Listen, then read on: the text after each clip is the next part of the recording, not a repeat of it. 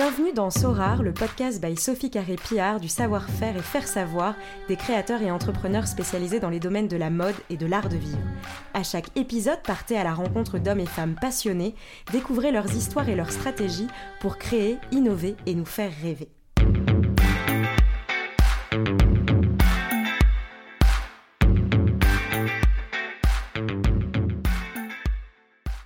Bonjour Lionel Jadot. Bonjour. Bienvenue euh, dans Sorar le podcast. Tu es designer, artiste, architecte d'intérieur. Tu aimes briser les codes, mixer les genres, travailler la matière et ce depuis ton plus jeune âge, puisque je crois que dès l'âge de 5-6 ans, dans l'atelier de tes parents, tu commençais déjà à travailler et jouer avec la matière. Est-ce qu'on peut dire que c'est quelque chose d'inné chez toi? Écoute, tu je pense que c'est vraiment un, chemin que. On peut presque dire que je suis tombé dedans quand j'étais petit. C'est vraiment ça. C'est quelque chose que je poursuis depuis euh, ma plus tendre enfance et que j'ai. Euh, que, que je, qui petit à petit euh, a, pris, a pris autant d'importance que ma vie tous les jours, parce que c'est une vraie passion. Donc c'est clairement quelque chose qui m'habite chaque jour chaque matin quand je me lève. Et, Donc un atelier de tes parents, c'était dans, le, dans les canapés, c'est ça hein? Exactement, en fabrication de sièges depuis six générations. Donc c'était une vieille, vieille entreprise et euh, dans laquelle forcément ben, c'était ma salle de jeu, c'était vraiment le prolongement, puisqu'on habitait au-dessus de l'atelier, c'était le prolongement de, de, de, ma maison, et c'était un endroit où je passais du temps depuis mon plus jeune âge euh, à, bricoler, à récupérer des choses, et je fais mon premier tabouret à l'âge de 6 ans. Donc c'est vraiment, que, vraiment quelque chose qui s'est, qui s'est passé, où j'étais en contact avec les artisans, qui étaient un peu tous, mais un peu des oncles, tu vois, des oncles et des tantes, puisqu'il y avait des hommes et des femmes et euh, qui m'apprenaient chacun un petit morceau de leur savoir-faire en, fonction de, de, la taille que j'avais pour accéder aux machines. Parce que forcément, à 6 ans, tu n'as pas, pas accès aux machines. Forcément, oui. Mais je pouvais bricoler par terre avec plein de choses donc, et, et je ramenais plein de choses dans ma chambre. Euh, et donc, tu as continué à créer et puis à t'occuper aussi de, l'atelier familial. Et puis, alors, je crois, hein, j'ai lu dans la presse qu'en 2000, ton agence s'est officiellement lancée avec une sorte de coup, de bluff. Pardon, tu vas nous expliquer. Tu as gagné deux projets, un en Belgique et un en Suisse. Est-ce que tu peux nous en dire un peu plus sur ce coup de bluff? Bah oui, en fait, en même temps que piloter l'agence, euh, l'atelier familial, euh, je faisais des projets en architecture d'intérieur principalement, en plus. Donc je, les, dessinais moi le soir euh, dans, le bureau, je, faisais les, aménagements, donc c'était une pièce, deux pièces, trois pièces, donc c'était des, choses assez petites. Et euh, il y a eu justement une demande pour un, un, loft à Bruxelles et un chalet en Suisse, et euh, de deux clients différents. Et donc ce que je leur ai montré, expliqué a séduit. Et donc j'ai remporté les deux, les deux projets. Et donc j'ai vraiment il y a eu ce coup de bluff dans le sens où j'avais absolument pas de bureau établi. Et tu étais tout seul? J'étais tout seul, j'avais pas d'agence, j'avais pas d'ordinateur, j'avais rien du tout, rien n'était équipé pour faire ce genre de projet. Mais j'ai tout à fait pris le défi de dire ok, on va le faire, il n'y a pas de souci. Et, parce que au fond de moi-même, je savais très bien qu'il y avait quelque part, euh, il y avait ce bluff, mais j'étais pas inquiet parce que j'ai jamais peur des projets dans lesquels je m'engage, dans le sens où je sais que je vais mettre l'énergie pour. Donc il n'y avait pas d'inquiétude. Mais vu de l'extérieur, ça aurait pu paraître un peu présomptueux. Parce que je dis, ok, j'accepte ça, mais j'ai pas de quoi le faire. Mais après, j'étais voir mon banquier, j'ai fait un emprunt, j'ai acheté des ordinateurs, j'ai engagé ma première employée. Donc tout ça s'est fait pendant la phase d'avant-projet, si tu veux. Donc ça s'est passé de manière. Euh, tu as créé ton agence en, quelques semaines. Quoi. Et mes clients ne le savaient pas. Bien sûr. mais, mais, voilà. D'un autre côté, après, je joue le jeu dans le sens où quand un client me demande euh, qu'est-ce que tu as fait euh, comme études Je disais, moi, moi je suis fabricant de tabouret, donc euh, j'ai pas fait d'études, euh, je travaille depuis j'ai 18 ans, donc j'ai aucun background, si tu veux, scolaire par rapport à ça, mais ça n'empêche pas de faire des choses et, après, on s'entoure des bonnes personnes. Et que de choses, hein, puisque presque, on l'a dit tout à l'heure, un 20 ans de carrière. Alors je crois que s'il y a un fil conducteur chez toi, c'est aussi ton engagement pour pérenniser l'artisanat. Cet engagement, tu l'as concrétisé il y a peu en créant Zaventem Atelier, un lieu de création multidisciplinaire de plus de 6000 m2 dans une ancienne papeterie abandonnée. Là-dedans, tu accueilles une trentaine d'artisans. Euh, d'où est venue l'idée de créer ce lieu? Alors écoute, moi je tombe amoureux. Donc je suis d'abord tombé amoureux d'un bâtiment. Euh, par hasard, parce que je cherchais un bâtiment pour agrandir mes bureaux et mes ateliers. Et je suis tombé sur ce bâtiment-là vraiment en étant bloqué dans un embouteillage.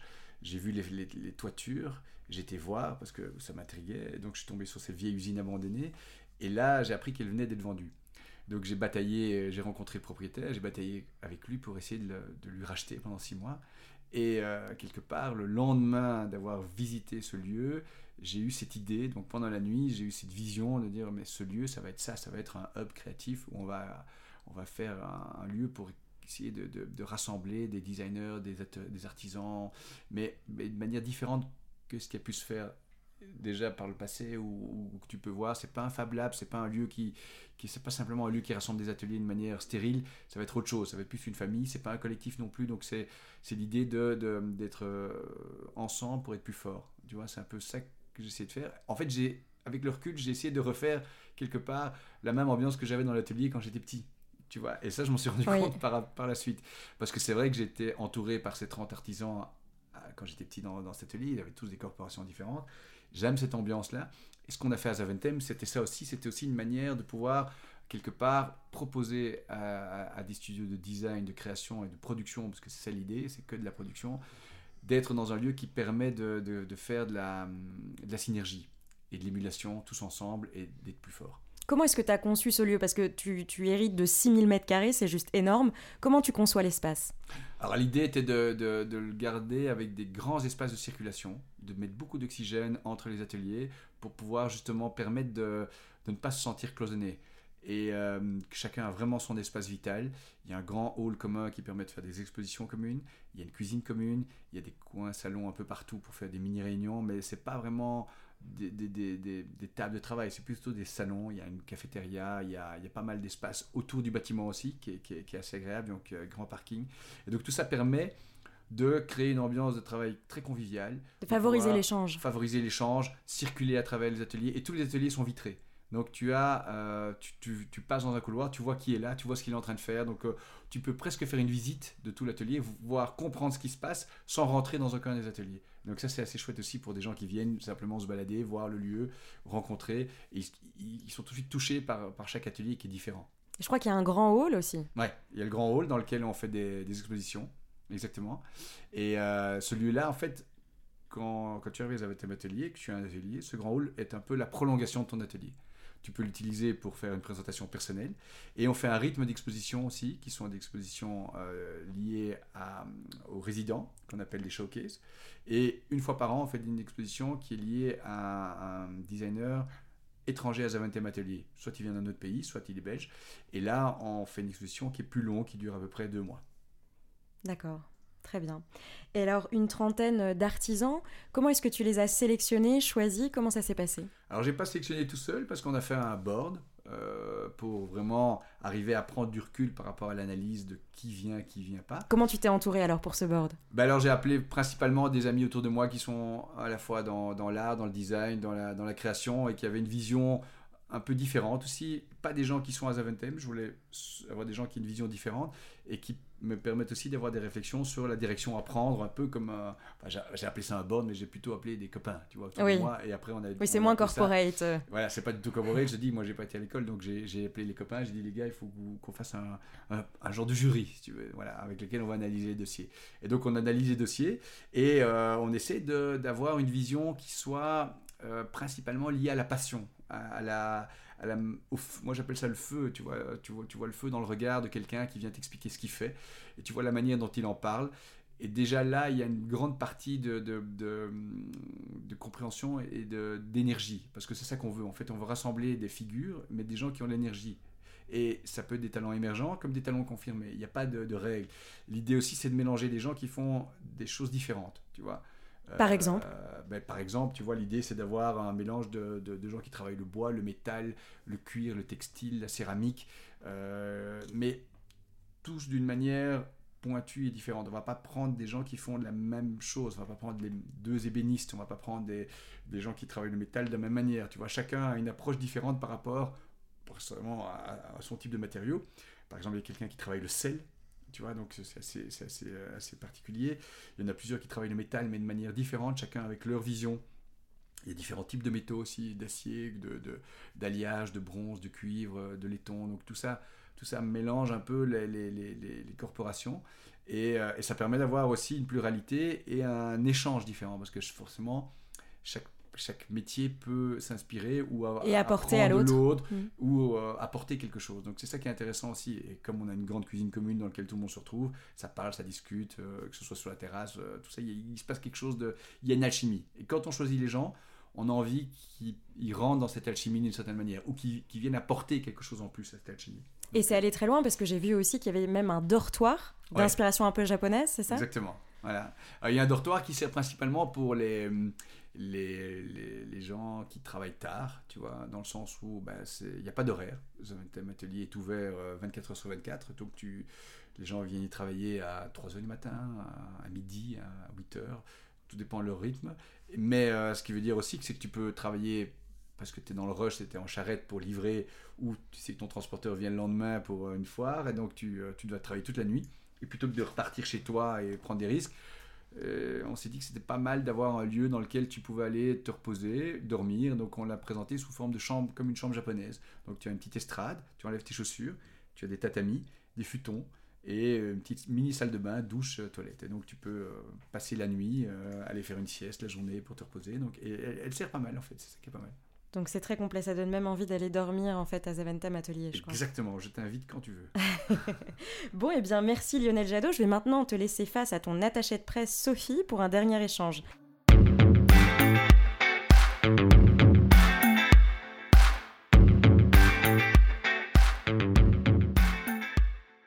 Lionel.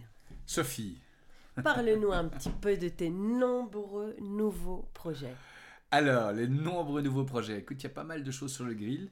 Euh, on a beaucoup de chance et on a des clients fantastiques. C'est ça, qui est important surtout parce que on, a la chance de pouvoir un peu choisir nos projets et d'aller vers prendre des directions qui nous amusent.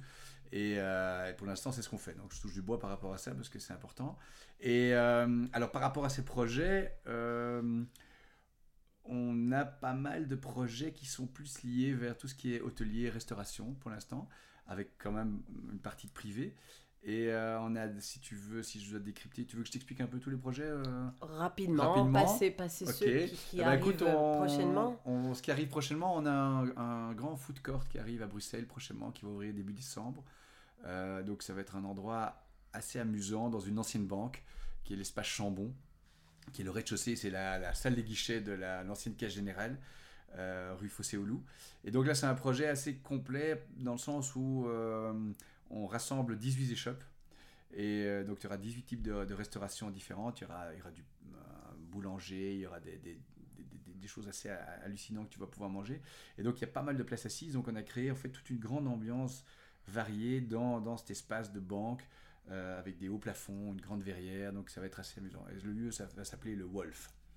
Donc euh, ça c'est aussi un truc que j'aime bien faire, j'aime bien trouver les noms de ce genre d'endroits. Donc là, tu vas. Là, j'ai trouvé le nom, comme, un peu comme pour le jam, tu vois. Donc euh, ah. j'ai trouvé le jam. Et d'ailleurs pour le jam, je rebondis là-dessus parce que pour le jam, on fait plusieurs hôtels pour eux. On fait un à Lisbonne, un à Gand et un à Porto en cours de chantier. On fait aussi un projet d'un wellness un peu particulier, complètement en extérieur pour le château de la Poste, euh, qui va s'ouvrir un petit peu avant la Noël. Et donc là, tout est en extérieur. On se balade dehors pour aller faire son. pour sortir de la piscine, pour aller vers le sauna, le hammam. Tout est dans des petits îlots.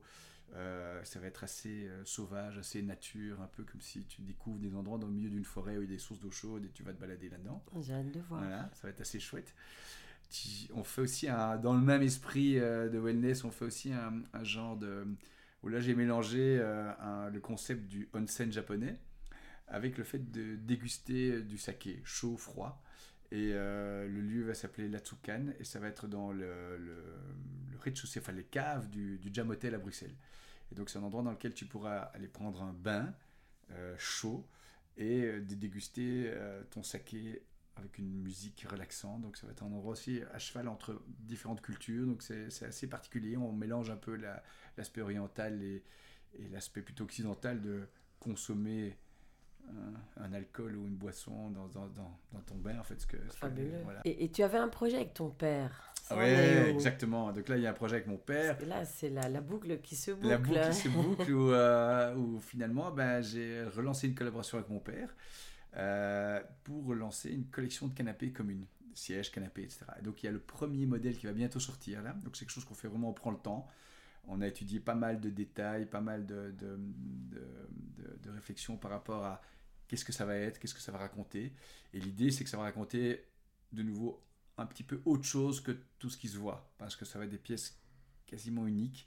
Ça va être euh, des pièces un peu, un peu spéciales, entre, euh, un peu entre l'art, le design, la haute couture. Donc ça va être des, choses un peu, un peu comme ça. Donc on prend le temps. Il y a la première qui va naître bientôt. Parallèlement à ça, euh, papa s'occupe de toute la, la création de mobilier sur tous les projets. Enfin, un projet de restaurant, de maison, etc. On dessine du siège sur mesure qui va s'intégrer dans, dans, dans le projet et il s'occupe de cette production-là. Mais la collection qu'on fait ensemble, c'est plus pointu. Donc c'est quelque Et chose que. Ce sont des canapés, des pièces uniques. hein. Alors il y aura des pièces uniques, il y a des choses qu'on peut faire en qu'on peut faire En reproduire en série, mais ça va être des mini-séries. Il y aura des euh, il y aura de la chaise, du fauteuil et du, du canapé, mais ça va être des pièces qui vont être très euh, assez spéciales. Aussi avec pas mal d'intégration, de collaboration avec euh, des, des gens de Zaventem. D'accord. Donc on fait intégrer pour euh, intégrer un pied ou un, un élément Et d'accoudoir. c'est un projet qui, qui, qui suivra, qui, qui, aura une, une vie, Ah euh, une longue vie. Ben, J'espère, hein, c'est l'idée que ça ait une longue vie et qu'on continue de, le- de de le pérenniser et de le faire durer parce que c'est il n'y a rien à faire, c'est quelque chose dans lequel je suis. Tu vois, le- la création d'une assise, j'ai commencé par ça. Ah c'est vraiment, euh, quand je dis que je fabrique en tabouret, Ta c'est vrai. base. Les premières réactions, c'est de se base, dire, c'est ma de base. tu vois, donc euh, d'ailleurs, pour mes 50 ans, les filles m'ont offert un, un tatouage d'un tabouret, tu vois, Ah, donc, euh, qui est un, qui est un- un- Je un- le vois.